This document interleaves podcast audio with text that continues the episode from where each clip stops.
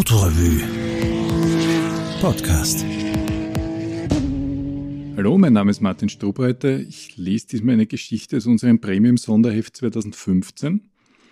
Und es war eine Geschichte, auf die ich mich sehr lange gefreut habe, ohne jemals zu wissen, dass ich sie überhaupt mal machen werde, weil ich nämlich schon lange nach Island wollte. Und dann hat es die Gelegenheit gegeben bei einer Landrover-Präsentation in Island, wo ein Kollege von einem anderen Monatsmagazin und ich quasi die Vorgruppe waren. Also an uns hat man ausprobiert, ob die Reise so funktioniert, wie man sich denkt. Sie hat wunderbar funktioniert und ich bin dann noch drei Tage geblieben, um eine Reisegeschichte zu recherchieren. Das war ein sehr schöner Urlaub auf, auf, aus dienstlichen Gründen. Man muss aber dazu sagen, es war in Island gerade Winter. Also nicht unbedingt die klassische Reisezeit, wo sich Millionen Touristen um die Geysire scharen und man hat also garantiert nicht geschwitzt in Island. Ein weiteres Problem ist natürlich die Sprache. Wird dadurch gemildert im Umgang dort, dass eh jeder Englisch sprechen kann. Also man kommt mit Englisch wunderbar durch. Jetzt beim Vorlesen hingegen gibt es ein paar isländische Namen, an denen werde ich grandios scheitern. Ich versuche mal möglichst selbstbewusst drüber zu lesen. Es wird vermutlich nicht gelingen. Das, was ich jetzt in der Überschrift schon einmal falsch aussprechen werde, ist das isländische Wort für Glühwein wobei zu vermuten ist, dass der Wein eher importiert wird, weil die Trauben in Island wahrscheinlich so klein bleiben würden wie Kirschkerne. Cold as Jöllaglöck. Der Winter verscheucht die meisten Touristen aus Island, was aber nicht sein muss. Äußerliche Kälte trifft eine innere Wärme, wie sie nur ein Land mit permanentem Feuer unter dem Hintern bieten kann.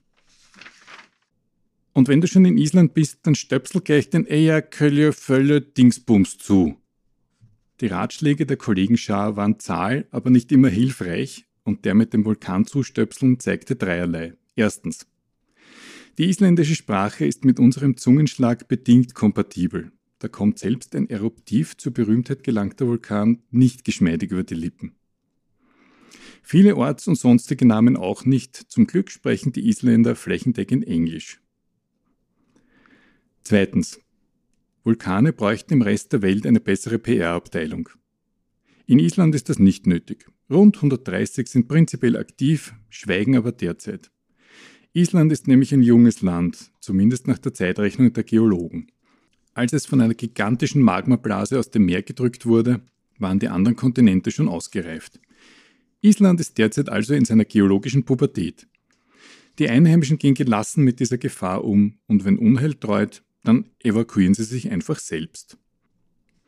Derzeit ist übrigens der Bardarbunga von etwas indifferentem Zustand und Beruhigung ist auch deshalb nicht zu erwarten, weil mitten durchs Land die Bruchlinie zwischen amerikanischer und eurasischer Landplatte verläuft. Sie wird jährlich zwei Zentimeter größer. Drittens. Den Eyjafjallajökull zustöpseln ist schwierig, weil man kann nicht rauffahren. Wandern ginge, aber nicht im Winter. Es gibt eine kleine Straße auf der Nordseite, aber auch die führt nicht bis zum Gipfel, verbessert die Lage des stöpseltragenden Wanderers aber um ein paar Höhenmeter.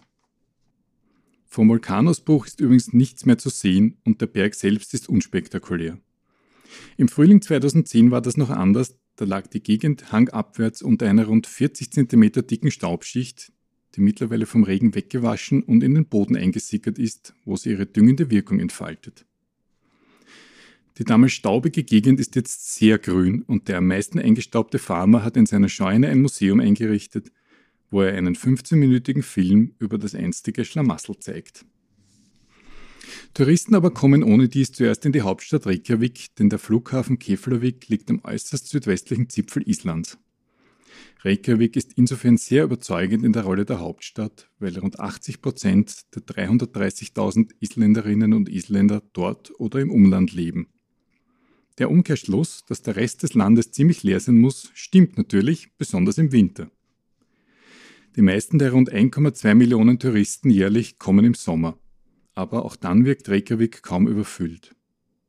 Die Stadt dürfte bescheiden und dem isländischen Wesen treu bleiben, weil sie sich nie als Weltstadt behaupten musste. Sogar das Zentrum besteht im Wesentlichen aus Einfamilienhäusern und mittendrin verläuft die Laugavegur, also die Hauptstraße Honoris Causa. Sie ist zwar keine Fußgängerzone, fühlt sich aber so an und mittendrin offerieren die Konditorei Sandhold und mehrere Eissalons die eine und die andere Kalorie. Weil die Eisgeschäfte nie Hochsaison haben, bleiben sie einfach das ganze Jahr offen.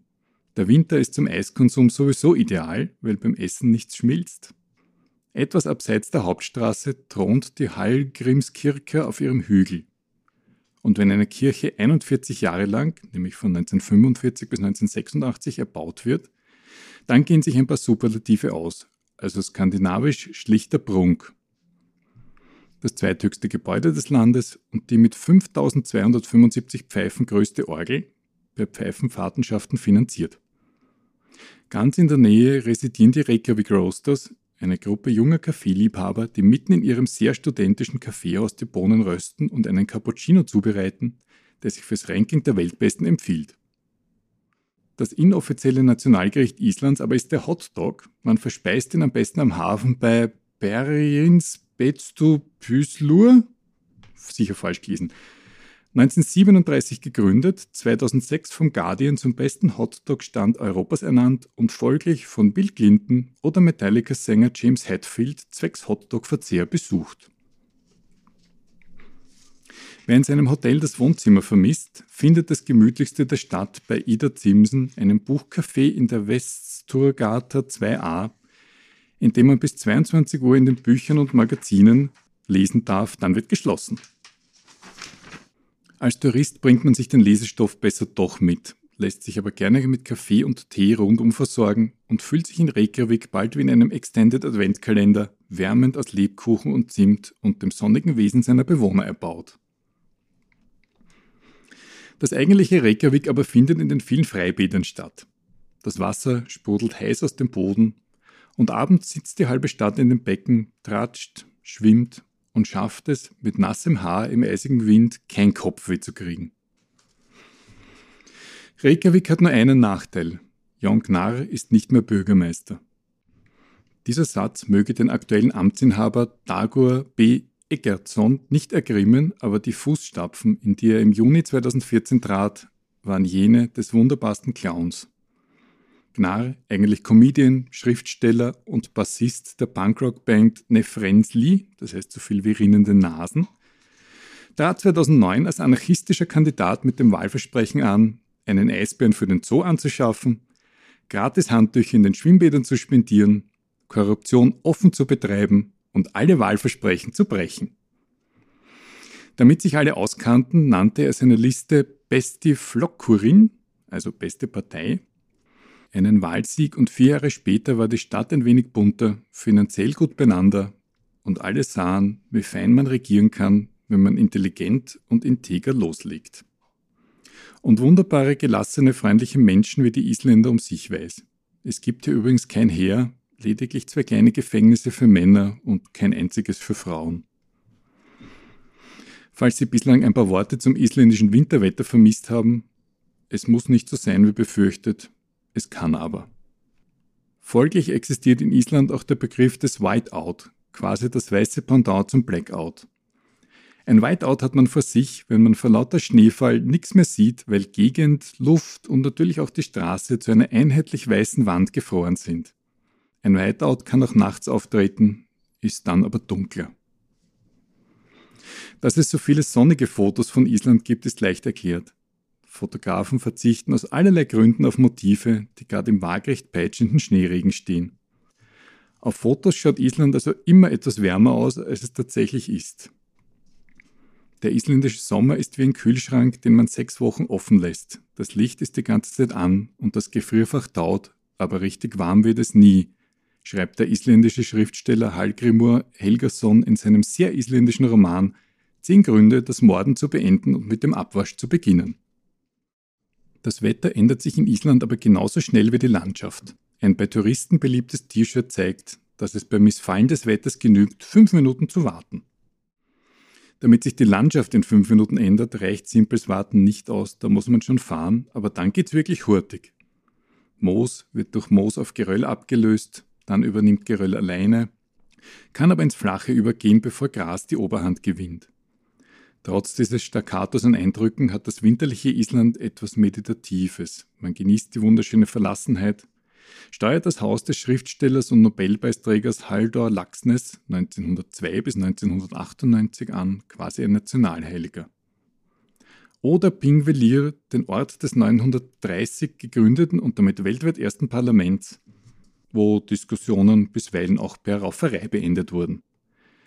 Man findet gerne die regelmäßig hochschießenden Fontänen der Geysire oder sieht das monumentale Schauspiel der Wasserfälle, die über gigantische Steinstufen ins Land schneiden. Die Gewässer Islands führen auch zu zarter Selektion unter Touristen. Jährlich sind zahlreiche verbrannte Zeigefinger zu verarzten, weil Reisende angesichts des siedend vor sich und ihnen hinblubbernden Wassers prüfen wollen, ob es auch wirklich kocht. Eine ebenso erkleckliche Anzahl erleidet das Gegenteil, sie friert im Wasser beinahe fest. Man soll eben nicht in glasklare Bäche frisch abgeschmolzenen Gletscherwassers hineinhechten, weil man dann nur sehr wenige Minuten Zeit hat, trotz der Krämpfe wieder ans Ufer zu gelangen, sich von geschmeidig bewegungsfähigen Menschen bergen und wieder auf Betriebstemperatur erwärmen zu lassen. Natürlich ist das Autofahren im winterlichen Island ein wenig speziell. Wer ein Leihauto nimmt, wählt einen Allradler. Der bremst zwar nicht besser, bleibt aber sauberer in der Spur, man kommt also mit einem 4x4 öfter ohne fremde Hilfe wieder heim. Die Straßen im Zentralgebirge sind im Winter prinzipiell gesperrt, also fast immer, und auch im Sommer nur mit Geländewagen zu befahren. Viele winzige Wege sind obendrein privat, zum Befahren ist die Bewilligung des Besitzers nötig. Die Isländer sind höfliche, freundliche Menschen und das Fragen wird damit eher zur Formsache. Aber man soll besonders bei den Gutmütigen dieser Welt nicht am Watschenbaum rütteln. Mit dem Wetter und der Topographie ist auch der hohe Suffanteil Islands locker zu erklären, und weil ein Suff als idealer Schmuck für den Vorgarten betrachtet wird, parkt es strikt vor der Garage. Das Geländegängige nehmen die Isländer sehr ernst. Im Winter werden im Stadtzentrum Reykjaviks hauptsächlich Bergschuhe getragen, das Suff der Füße. Man erkennt, dass die Geschichte schon etwas älter ist, weil ich glaube, aus den 1,2 Millionen Touristen, die es damals waren, sind mittlerweile über 2 Millionen geworden. 1950 habe ich gefunden, waren es noch 4000 im Jahr, also da war es noch etwas beschaulicher. So, danke, das war's.